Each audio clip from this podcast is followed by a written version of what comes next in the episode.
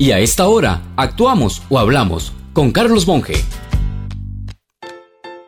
¿Ha escuchado usted que eso es competencia desleal? O tal vez competencia de afuera.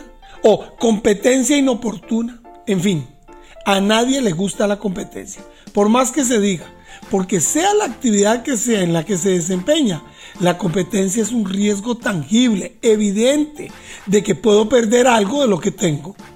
Tienen competencia los deportistas y lógicamente, si otro gana, no gane yo. Las empresas nacen y viven y hasta mueren en la competencia. Pero, ¿cuál es su competencia? Esa es la pregunta clave. Porque si le digo, por ejemplo, que la leche o el café son competencia de la cerveza, de pronto usted piense que no, pero sí lo son. Porque el ser humano tiene una capacidad limitada de consumo de líquidos. Y si toma leche todo el día, no va a tomar cerveza. Si pasa tomando agua, como es usual ahora, no va a tomar café. En fin, líquido compite contra líquido.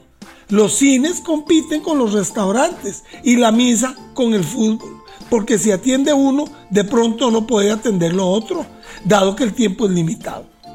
Si usted hace galletas caseras para vender, sepa que compite con las galletas danesas o del Salvador.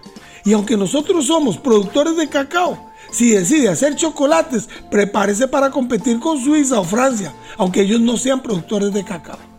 Sí, prepárese mentalmente, no se asuste con la competencia. Mejor ármese, estructure lo suyo y sea usted la mejor competencia de los demás. Que se preocupen ellos. Para una consulta gratis, envíenos un WhatsApp 7114-0157. Carlos Monge te presentó Actuamos o Hablamos.